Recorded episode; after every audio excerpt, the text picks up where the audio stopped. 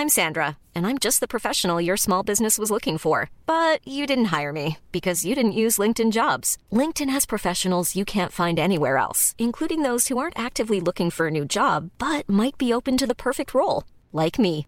In a given month, over 70% of LinkedIn users don't visit other leading job sites. So if you're not looking on LinkedIn, you'll miss out on great candidates like Sandra. Start hiring professionals like a professional. Post your free job on linkedin.com/people today. Soit.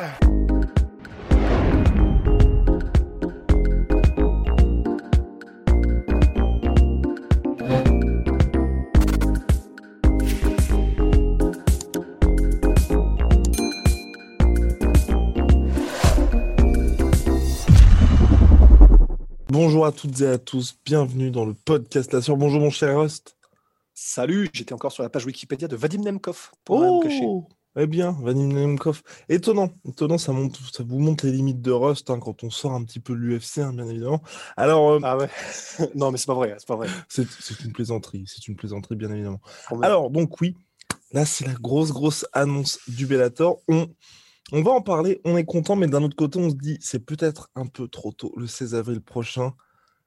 Pour citer l'un de nos, nos followers sur Twitter, la Terre va se fissurer. Yoel Romero affronte Anthony Johnson en quart de finale du tournoi Light Heavyweight du Bellator. Donc Anthony Johnson et Yoel Romero, ce sont les deux anciens combattants de l'UFC fraîchement signés par le Bellator, qui sont, selon toute vraisemblance, hein, toujours dans leur prime ou pas loin. Top 5 des middleweight pour Romero. Il sort d'une défaite par décision unanime contre Israël Adesanya lors de son dernier combat à l'UFC, qui était pour la ceinture middleweight. De son côté, Anthony Johnson n'a plus combattu depuis 2017. Une défaite par soumission contre Daniel Cormier pour son title shot en light heavyweight. Bien, et les deux, donc là, vont évoluer en light heavyweight pour la suite de leur carrière. Alors, mon cher Rust, que pensez-vous de ce choc? Après, euh, dans, leur, dans leur prime, tu- parce que c'est vrai que pour Yoel Romero, en fait, on sait, euh, parce que à part le combat contre Adesanya où c'était très bizarre Ouais. et où il a été complètement attentiste, c'est vrai que à part ce combat-là, il sortait de. Ok, il a quatre défaites en cinq combats, mais on sait tous qui est qui, tu vois. On sait que euh, bah, les guerres, il les a faites euh, contre Robert Whittaker, la guerre, il l'a faite contre Paulo Costa, il a gagné contre Luke Rockhold par KO. Donc, euh, c'est vrai que pour Yoel Romero, on n'a pas vraiment une impression de baisse de, régime, de baisse d'activité, c'est clair. Donc, même s'il a 43 ans, euh, même si c'est peut-être un peu, même si c'est peut-être outrepassé nos, nos, nos- nos- comment dire, nos connaissances du gars, du bonhomme en ce moment et de, de, de, de son, de la manière dont il est physiquement, c'est vrai qu'on se dit, bah, ok, théoriquement, le prime, euh, c'est genre vers 27-30 piges pour les garçons. Mais là, clairement, il n'y a pas l'impression de baisse de régime de dingue. En revanche, c'est vrai que pour euh, Anthony Johnson, on ne sait pas trop ce qu'il en est parce que bah, du coup, 2017, son dernier combat contre Cormier, où euh, c'est simplement une, des mauvaises décisions et des mauvais choix qui ont fait qu'il a s'est fait soumettre de cette manière parce que avant la soumission et avant qu'il ne tente lui-même de, de, de- de lutter avec Daniel Cormier, J'étais dégoûté. Dégoûté. ce jour, personne n'a compris pourquoi il a fait ça. Parce que juste avant, il place des high kicks euh, où il lui pète le nez. Enfin, c'est Ouais. personne n'a compris. Anthony Johnson, c'est ce mec qui ultra talentueux, euh, des mains mais euh, donné par le par le par le bon Dieu, et il fait juste des séries de mauvais choix qui font que bah il se retrouve là où il en est aujourd'hui. Donc euh, C'est pas mal pas quand même hein, la situation. non, c'est pas mal, c'est pas mal. Mais disons que eh, on sait, on sait pas ce qu'il a fait pendant 4 ans. On sait juste que bah, il a commencé des business, euh, il a fait son business de Du weed, bodybuilding aussi. du Ouais. bodybuilding. Il est monté à plus de 130, euh, il est monté à, 100 à 130 kills et là il est revenu à une forme, euh, à la forme Humaine. numéro 2, donc euh, ouais, une forme à peu près normale. Et là c'est assez cool. hein. Il, clairement, il, il- il- voilà, il il n'y a pas d'excès quoi. Quand Ouais. si, si on se fie euh, à ce qu'il poste et à ce qu'on à ce qu'on entend de lui, voilà, il s'est vraiment remis en mode euh, light heavyweight. D'ailleurs, ça se voit, il est beaucoup plus affiné maintenant. Donc euh, on ne sait pas trop dans quel état de forme il sera. Moi, j'ai- tendance à croire qu'il sera quand même en très bon état de forme parce que Oui. Entre guillemets, euh, on ne sait pas comment il était, s'il y avait des blessures, on ne sait pas si, on sait pas où il en était en 2017. Probablement, de toute façon, tous les fighters sont blessés hein, après un certain nombre d'années euh, à s'entraîner. Mais quatre ans hors de la cage et à faire autre chose, en fait, ça peut être bénéfique aussi. Et euh, surtout si, bah voilà, il entraîne son corps d'une manière un peu différente, il apprend son, il apprend de nouvelles choses, et surtout il récupère de ses blessures, parce que quatre ans, enfin, c'est ce que disait Fedor. Hein, il faut que j'arrête de citer Fedor à chaque podcast. Je crois qu'il y a un mec qui avait dit ça, c'est vrai. Mais que en gros euh, bah, c'est vrai malgré tout, tu vois, que euh, c'est ce qu'avait dit Fedor, bah, le temps passé hors de la cage, bah, ça permet quand même vraiment, si tu fais les choses bien, de récupérer d'abord et avant tout, en fait, de guérir. c'était pas du tout entraîné en MMA. Euh, Anthony Johnson? Oui, complètement. Ouais, ouais, ouais. Mais voilà, c'est le genre de mec, à mon avis, c'est tellement naturel que voilà, il va reprendre et c'est comme le vélo, tu vois, pour lui. en deux semaines, il va recommencer à mettre des takedowns de l'enfer, il va commencer à mettre KO les sparring, etc. Donc, je ne me fais pas trop de soucis. En revanche, la question, je ne sais pas ce que tu en penses, mais c'est que je ne sais pas ce que ça peut donner. Là, on se dit, ouais, ça va être la guerre atomique. En fait, ah, je pense pas que ça va être chiant. Moi, je pense pas que ça va être chiant pour le coup. Bah, je sais pas, je sais pas. Parce, que pour le coup, ça va dépendre, j'imagine, de Romero, mais. Ouais, ça va dépendre de Romero, mais tu vois, il n'est pas, pas vraiment en réaction, Anthony Johnson. Là, c'est, plutôt une question de se dire, et c'est pour ça que je trouve ça un peu bizarre. Le seul truc que je trouve un peu particulier de la part du Bellator, c'est de se dire, tu vois, c'est surtout pour Johnson, son premier combat en 4 ans, ils le font contre Romero, où c'est la première fois qu'il se retrouve face à un mec qui peut vraiment le mettre KO aussi sur un coup. Donc, un, tu as ce côté premier combat en 4 ans où forcément, tu as une petite appréhension. En plus, dans une nouvelle organisation, donc il est. Je ne veux pas dire qu'il va qui ne va pas être lui-même, mais tu as quand même un petit risque, tu vois, qui est cette petite appréhension de son côté. En plus, contre un mec qui serait pour lui, euh, peut se dire merde, il y a moins que je me fasse Anthony Johnsonisé. Donc, euh, un petit bah peu compliqué. Et donc, c'est pour ça que j'aurais préféré voir ça en demi-finale où tu vois attendre que chacun fasse un combat. Mais du côté de Romero, j'ai pas. Je, il va faire ce qu'il a l'habitude de faire. Et en plus, c'est en 5 rounds. Donc, ça aussi, c'est ce que Code Coker a dit. Tous les combats du tournoi Light Heavyweight seront en 5 rounds. Donc euh, je je m'inquiète pas trop de ce côté-là pour Romero, c'est plus pour Anthony Johnson. J'espère qu'il sera fidèle à lui-même. Voilà. Mais je pense qu'en fait, ils ont peur. Euh... Qu'il y a un des deux qui perd. Ouais, parce qu'en fait, tu vois, c'est hier, euh, bah, je regardais du coup le, le, bracket, enfin le, tournoi et euh, comment comment est-ce que c'était organisé. Et c'était, je me suis retrouvé sur Reddit, je sais pas pourquoi. Et il y a un commentaire qui mettait tout mon tout mon argent est sur le Turkmen parce que that would be extremely Bellator. Ce serait tellement du Bellator tout craché que le Turkmen qui arrive de on ne sait pas où euh, remporte le tournoi, tu vois. Parce que, bah, ok, euh, c'est devenu Daniel Cormier, c'est devenu une légende, mais on se rappelle que lorsqu'il la dernière fois qu'ils ont fait, par exemple, le, heavyweight Grand Prix, le Bellator, euh, il y avait Fedor, il y avait Overeem, ils étaient censés théoriquement se retrouver en finale, ou je crois que c'était à peu près ça. Et en fait, Fedor s'est fait sortir au premier tour. Mmh Overeem s'est barré. Enfin, ça a été mais, la débandade totale. Et au final, c'est Cormier qui était à la base le remplaçant du tournoi qui a fini par gagner. De Fedor. Donc en fait, le Bellator, je pense que. Hein Pardon, oui, je vous en prie. En gros, je crois que le Bellator, euh, ils ont vu, enfin, mais tu sais, c'est l'espèce de malédiction Bellator. Il y a eu, euh, bah, du coup, euh, Is, enfin, la boxeuse, je sais plus comment elle s'appelle, ils avaient beaucoup d'espoir. non, ouais, non, ouais. Is Ring. Pas du non, ça, c'est le Crazy Horse, ça, c'est le mec qui fait 101 kilos. Ça. Attends, mais. Is... Non, mais, ah, non, mais c'est Hey, Heather. Heather Hardy. Heather Hardy. Oh, oh, là là. Heath Ledger. Non, mais c'est ça, Heather Hardy. Et en gros, euh, il y a eu ça, il y, a eu le, y a eu aussi le précédent Aaron Pico. Y a eu, en fait, il y a eu tellement de moments où ils ont misé sur quelqu'un ou sur une situation et ça s'est jamais réalisé qu'en fait, je pense que le, le, le Bellator, ils sont en mode bon, cette fois-ci, vas-y, mais on s'en fout. Vas-y, on assure d'avoir le choc, tu vois. Ça. Et à la limite, je peux les comprendre. Franchement, à la limite, je peux les comprendre. Oui, moi aussi, j'aurais préféré, par exemple, que Johnson euh, commence contre, je sais pas, c'est horrible ce que je veux dire, mais contre Machida ou contre le Turkmen, Yakshimuradov, ou euh, voilà, contre quelqu'un où tu dis, OK, il y a moyen que ça parte en highlight euh, très, très vite. Mais ils veulent s'assurer le choc, ils veulent s'assurer que voilà le combat fera le tour du monde, que ça va, que ça va créer du buzz, etc. Donc à la limite, je, peux comprendre, tu vois. Franchement, je peux comprendre. Mais euh, c'est une honte. Non, non, je plaisante. non, oui, moi aussi, je peux comprendre, mais c'est vrai que c'est ce qui est compliqué là dans ce tournoi-là, c'est que mineur, tu vois, tu n'auras pas ce côté monté en puissance, si tu veux. C'est le bah premier combat du premier tour, c'est celui-là qui va être le plus excitant. Et je trouve que c'est un petit peu dommage pour, euh, pour la suite du tournoi, parce que mine de rien, je... Ok, il y a Vadim Nemkov qu'on adore, qui est peut-être aujourd'hui le meilleur, le meilleur light heavyweight. Hors UFC, ouais. Mais, euh, mais le problème, c'est que donc lui, il affronte Phil Davis au premier tour, mais après, le grand public le connaît pas forcément, tu vois. Donc là, je vais y avoir tous les regards vont être braqués sur le Bellator pour Anthony Johnson contre Romero. Et ensuite, tu vois, si on se retrouve avec une finale, je sais pas moi, allez, euh, Johnson ou Romero, enfin, ouais, non, c'est compliqué, c'est très compliqué.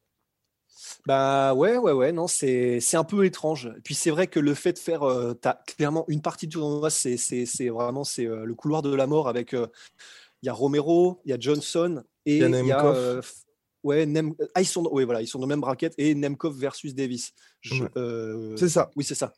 Et, et de l'autre côté, bah clairement, voilà, c'est un peu voilà, tu as Ryan Bader versus Lyoto Machida et euh, bah, Anderson, Anderson et Anderson, c'est ça. Donc c'est vrai que c'est clairement un peu déséquilibré. Après, je pense qu'en fait, ils se sont dit, euh, bon, clairement, voilà, on s'assure le combat qui va buzzer entre Johnson et Romero. Et après, bah, euh, Johnson versus Romero, bah, le gagnant probablement ira jusqu'en finale. Et puis bah, là, voilà, on, on verra qui est qui. quoi. Mais c'est vrai que c'est étrange. Au moins, ça, j'ai pas compris par contre. Au moins que Nemkov soit dans, ne soit pas dans le côté opposé du, du, bracket. Exactement. pour finir avec Nemkov versus euh, le gagnant de, euh, si ça se fait comme ça, bien sûr, de Romero versus Johnson. Parce que là, tu dis, en plus, tu donnes, si c'est Romero ou Johnson qui gagne le tournoi, bon, bah voilà, c'est le buzz, c'est le machin. Et si c'est Nemkov qui gagne, bah, il accroche. Euh, en finale du tournoi, il accroche le scalp pour finir en beauté de d'un vétéran UFC, d'un monstre euh, absolu, etc. Ça, j'ai pas compris. C'est vrai que. Ouais, t'ajoutes de la crédibilité à ton euh, champion, en fait. T'ajoutes de la crédibilité à ton champion. Non, très bizarre. Surtout que là, j'ai. Bah, ça donne l'impression qu'ils veulent pousser en fait Bader et Corey Anderson. Mais hum, tout le monde sait clairement que Corey Anderson, enfin, personne, enfin, tout le monde sait. pour moi, que soit contre Nemkov, contre Johnson ou contre Romero, il va pas être bien du tout, en fait. Donc, euh... Ouais, et puis c'est pas, c'est, dur, mais en plus de ça, c'est pas, il a pas de, de potentiel superstar, il a pas de potentiel que l'UFC, que le Bellator pourrait mettre en avant. Donc c'est un très bon combattant, mais miser sur Corey Anderson pour devenir la, face du Bellator, c'est c'est pas évident. Enfin, c'est un peu, ce serait un peu pour l'UFC comme s'il faisait ça avec Curtis Blades. On adore Curtis Blades et c'est un combattant de dingue, mais il n'est pas vendeur, quoi. Donc c'est vrai que ça, c'est un peu étonnant. C'est un peu étonnant. Bon. Après, euh, pour ce qui est de, ouais, alors, le, de l'état de forme des deux, enfin, on en a parlé de l'état de forme, mais.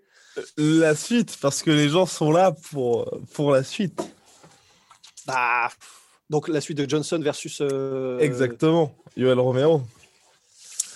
Surprenant, ah, surprenant parce que mine aussi cet inconnu de Yoel Romero qui revient en light heavyweight après toute une carrière à l'UFC en middleweight. Et là, pour le coup, tu vois, je, hum, il pesait 4, il était, je crois, à 96 kilos lors de quand il rentrait dans la cage lors de son combat contre Polo Costa. On ne sait pas combien, à combien il était contre hum, donc 84 kilos à la pesée. Hein. On ne sait pas combien à, quel poids il était euh, lors de son combat contre Israël Adesanya lorsqu'il est entré dans la cage. Mais c'est vrai que là, mine de rien, face à Anthony Johnson qui est ancien welterweight, mais aujourd'hui véritable light heavyweight, et il se posait même la question d'entrer, tu vois, chez les poids lourds. Je ne sais pas si le physique de Yoel Romero, là, va vraiment, va vraiment jouer dans ce, dans, dans ce combat-là, parce que pour le coup, il se retrouve face à, au Yoel Romero de la catégorie d'en face, si tu veux. Donc c'est bah, ça. Oui, ça va être un vrai.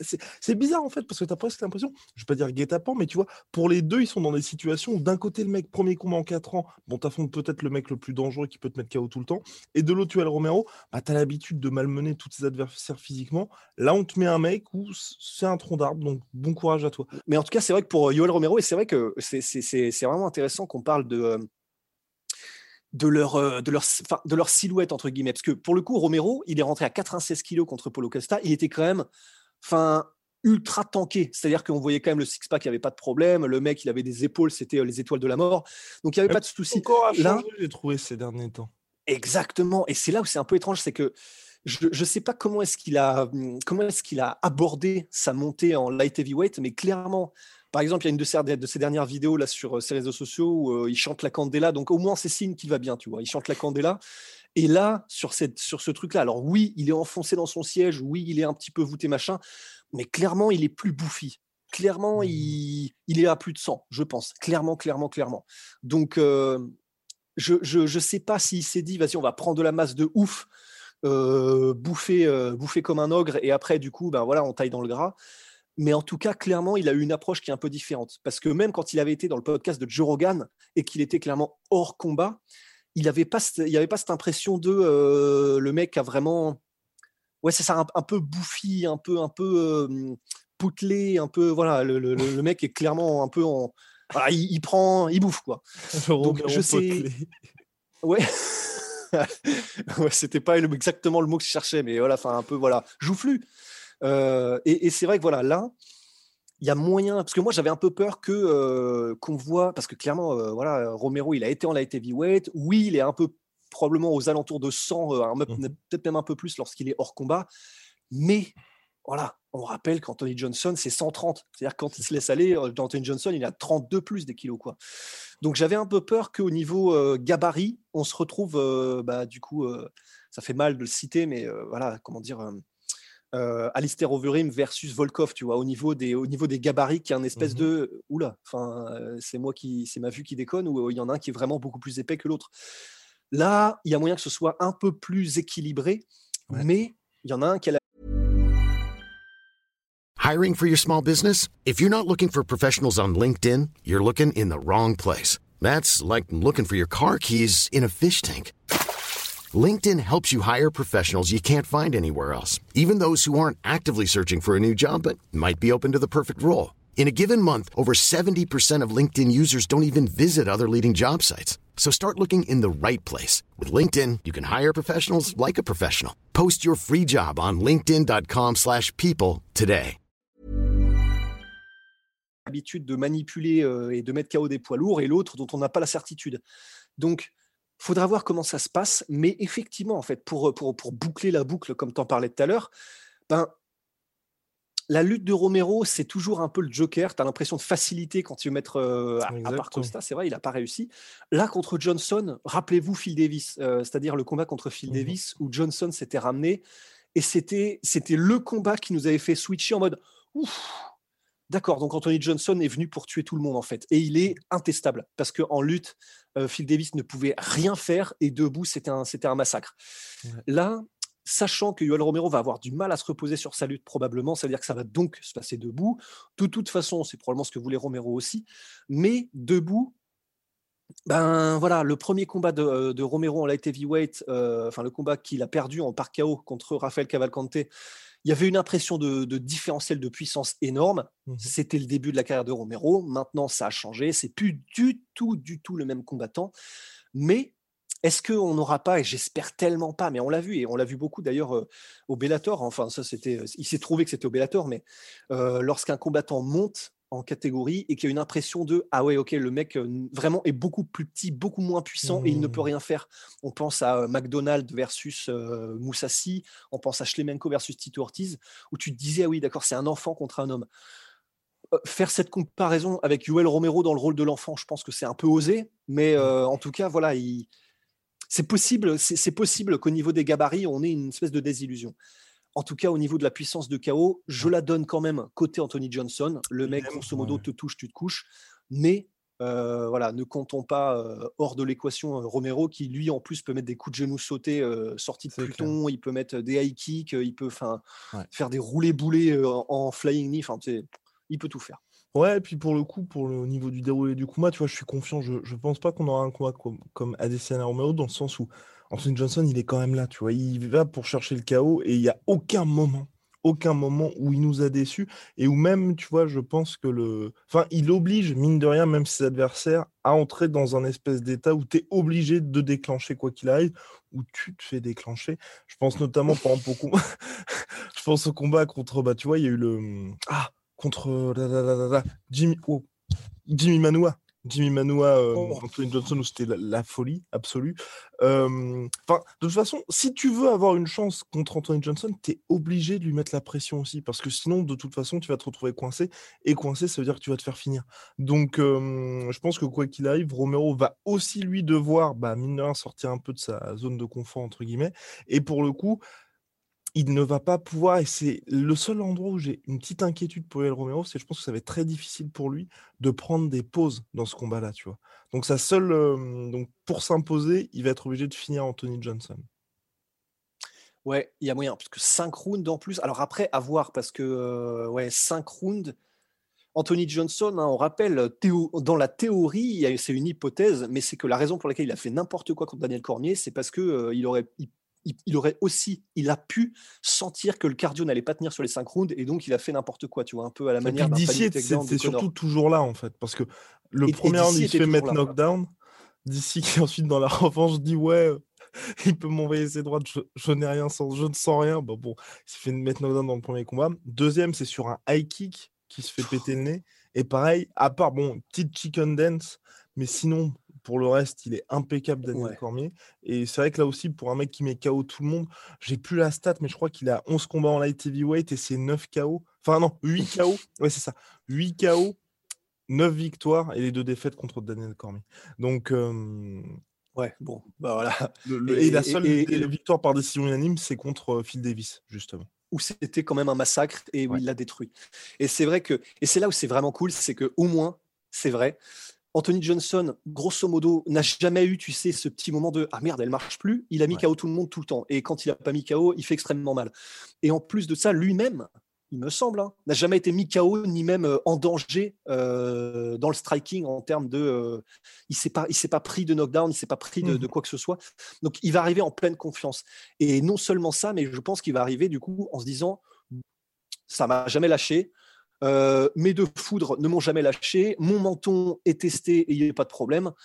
Donc je me dis qu'honnêtement, Tony Johnson va arriver en mode, je, vais, je vais choquer la planète et mettre KO Romero, tu vois.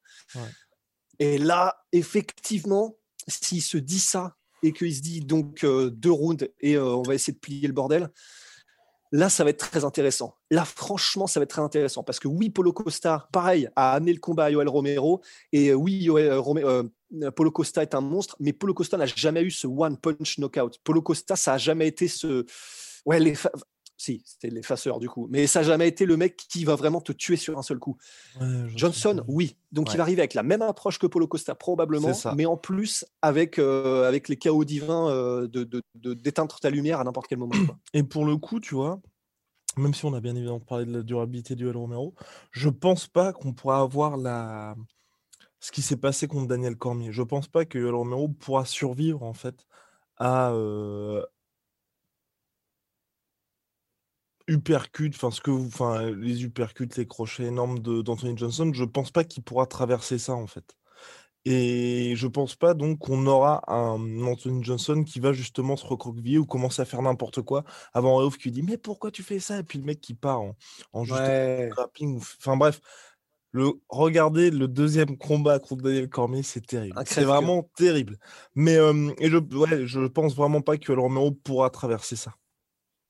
D'autant plus que il arrive Anthony Johnson, parce que Daniel Cormier, tu l'as dit toi-même, il était toujours là et tu sais que s'il est toujours là, il y, a, le cardio qui est là aussi, c'est-à-dire qu'il a un style qui est pas forcément explosif, Daniel Cormier, et puis qui fait qu'il peut tenir les cinq rounds. Il l'a montré à maintes reprises. Et puis c'était une époque, c'était un autre Cormier. Enfin, dans le sens où tu as vu, tu sais, ce fameux knockdown contre euh, Gustafsson, et puis même nous, on... enfin, à l'époque, c'était impossible de voir Cormier se faire finir. C'était avant le chaos contre John Jones, avant le chaos contre Miocic. Enfin, t'as vraiment ce côté, le mec est infinissable, tout simplement. Ouais, est un tank. Et, c'est vrai que là, au moins, c'est la différence, c'est que Anthony Johnson, il sait que en face avec Romero, ouais, ok, c'est un autre tank. Clairement, c'est un autre tank. Je crois qu'il a déjà été mis knockdown, même pas, je crois. Euh, Romero. Si, bah, par Polo Costa par Polo Costa. Oui, par, par, ah oui, euh, par Polo Costa et puis par Cavalcante.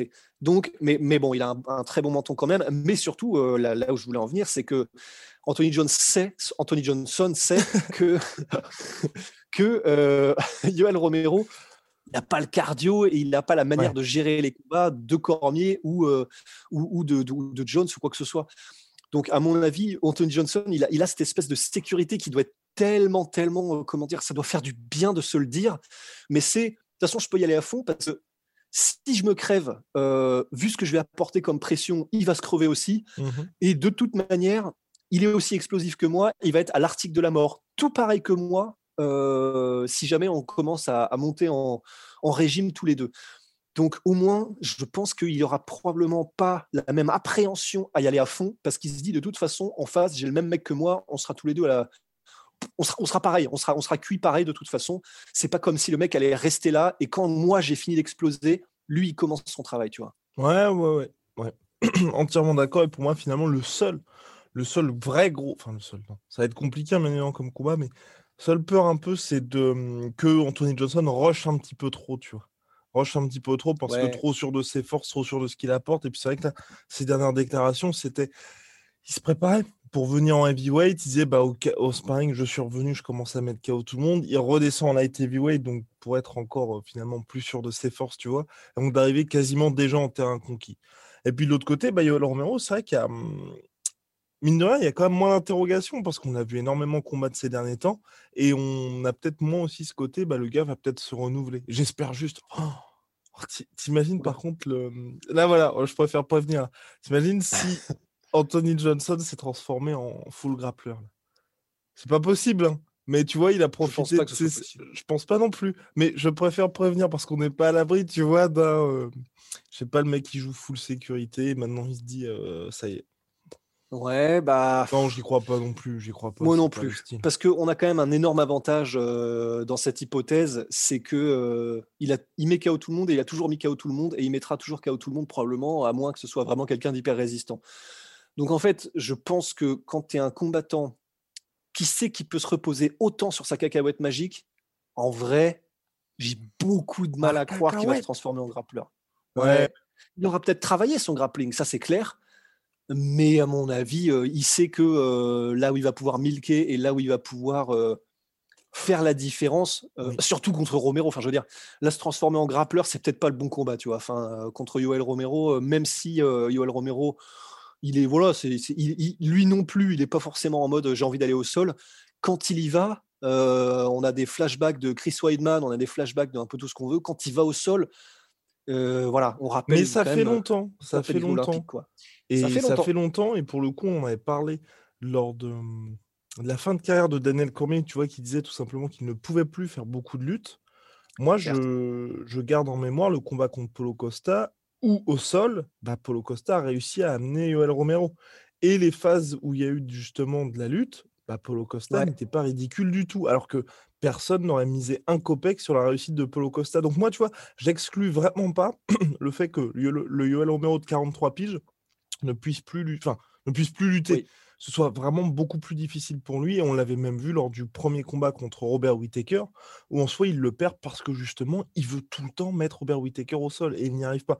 Robert Whittaker, bien évidemment, mettre dans la défense de takedown. Mais tu vois, ça fait des, c'est des, petites, des petits indices qui me font dire que le LRO de 43 piges en lutte, euh, ça s'effrite. Ouais, c'est clair. Et puis, et puis ne serait-ce que c'est pas. Enfin, il sait que c'est une telle dépense énergétique que au-delà du fait que euh, techniquement, euh, de toute façon, il est là, hein, c'est clair, mais que bah, le, MMA a quand même progressé jusqu'à un stade où euh, si le mec est un tank physiquement aussi, la défense de takedown, de toute façon, elle sera à un niveau où même si c'était lutteur olympique à la base, mmh ce sera pas une, une balade dans le parc. désolé pour l'anglicisme traduit direct. Une promenade de santé. une promenade de santé, exactement. ce ne sera pas une promenade de santé. Et d'autant plus que s'il y a bien un gars contre lequel faut pas rater son takedown parce que le sprawl, grosso modo, euh, tu perds la moitié de tes PV, c'est Anthony Johnson. Franchement, on se rappelle, vraiment, retournez mater le combat contre Phil Davis. C'est des sprawls, c'est pas des sprawls, c'est des sprawls où tu sais, il te prend ta tête, il te l'enfonce jusqu'au centre de la terre pour te dire, refais pas ça. Jamais. Et en vrai, en vrai, tu vois, ok, c'est Yoel Romero, c'est un alpha parmi les alphas, etc. Mais je pense qu'au niveau, euh, au niveau stratégie, il sait, il sait que euh, c'est pas, c'est, pas bon. C'est pas bon de se faire, au-delà du coût énergétique énorme de rater un takedown et de se faire sprawler par Anthony Johnson. Euh, parce qu'en plus, tu ramasses quelques, bah pour le dessus, tu, tu, ramasses quelques coups de pelle, tu vois. C'est-à-dire que le mec te, te sprawl, tu viens de dépenser un truc énorme au niveau énergétique, tu l'as pas réussi, donc pas, tu, tu, tu n'as pas avancé euh, tu n'as pas marqué de points ni quoi que ce soit. En plus de ça, tu prends quelques coups de pelle pour ton voilà pour, pour ton pour ton for your trouble. Faut vraiment que purée. Enfin voilà pour euh, pour pour tes pour tes troubles, pour, pour, tes, troubles. voilà c'est ça. Donc euh, non non effectivement je, je pense qu'on peut rayer de la carte le côté euh, tentative de mise au sol pour, pour Romero. S'il le fait, franchement, euh, ce sera bizarre. Respect, mais ce sera bizarre. Mais là, je pense que ça va être full debout. Et d'ailleurs, ça va être intéressant parce que debout, oui, Anthony Johnson est, monstrueux, mais euh, comment dire, c'est, il est relativement classique dans son approche. Il va essayer de te mettre KO avec un truc qui est grosso modo une panoplie qui est assez classique il va arriver avec euh, effectivement les crochets, les uppercuts, pas nécessairement énormément de feintes. Il a les kicks aussi s'il faut. Et euh, bah, même si c'est pas des kicks qui sont ultra propre. La technique, elle est quand même largement là. Et puis, de toute façon, il n'y a pas besoin forcément de technique monstrueuse quant à la, la, quant à la puissance de, du boog. Mais c'est vrai que ça va être intéressant les premières minutes, si jamais ça, ça part en affrontement de titans. Parce qu'avec euh, le côté tellement peu conventionnel de Romero, si jamais Anthony Johnson met la pression, on va vraiment avoir un côté destructeur versus destructeur. Mais il y en a un qui arrive avec euh, vraiment, mais tu sais, des trucs très classiques, gros coups de battoir en crochet, en uppercut, en kick. Et en face, euh, grosso modo, un chat, tu vois. Mais un chat, euh, un lion plutôt, tu vois. Mais vraiment quelqu'un qui est capable de te sortir des mouvements de n'importe où. Il est sous pression, donc il faut qu'il fasse des trucs. Et comme c'est Yoel Romero, il va tenter des, énormes, comment dire, des énormes mouvements de buste, des sauts, des, des, des, je sais pas trop quoi. il peut tout faire, il peut absolument tout faire. Il y a moyen que ce soit une chorégraphie dans les premières minutes, si jamais les deux décident de se rentrer dans l'art, qui va être absolument somptueuse. Il y a moyen. Rendez-vous le 16 avril pour ce combat, bien évidemment. On reviendra là-dessus. On reviendra là-dessus. Mon cher Rust, je vous souhaite une très bonne journée. Je vous dis à très vite. Big shout out à my sweet protein. Moins 45% sur tout my protein avec le code la sueur et moins 10% sur tout Venom avec le code la sueur. Allez, au revoir.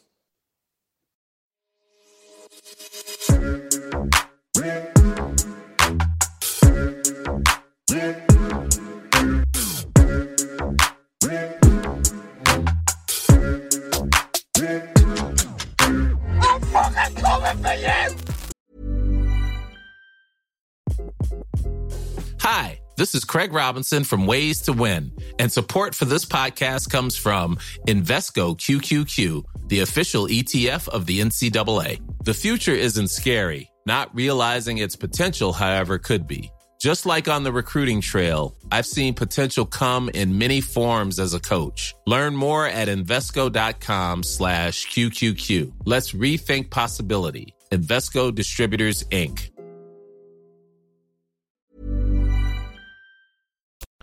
Et voilà, c'est la fin de votre épisode du podcast La Sœur. Si ça vous a plu, n'hésitez pas à nous mettre les 5 étoiles sur Apple Podcast ou sur Spotify. Vous pouvez aussi nous laisser un petit commentaire, ça nous aidera beaucoup. Et si vous voulez aller plus loin avec nous, vous tapez La Sueur sur toutes les plateformes ou sur les réseaux sociaux, vous nous trouverez. Et là, vous nous écoutez très certainement en audio. On est aussi en vidéo sur YouTube, mais également sur Snapchat. Là encore, vous tapez la et on sera là. Merci de votre fidélité et à très vite pour de nouvelles aventures.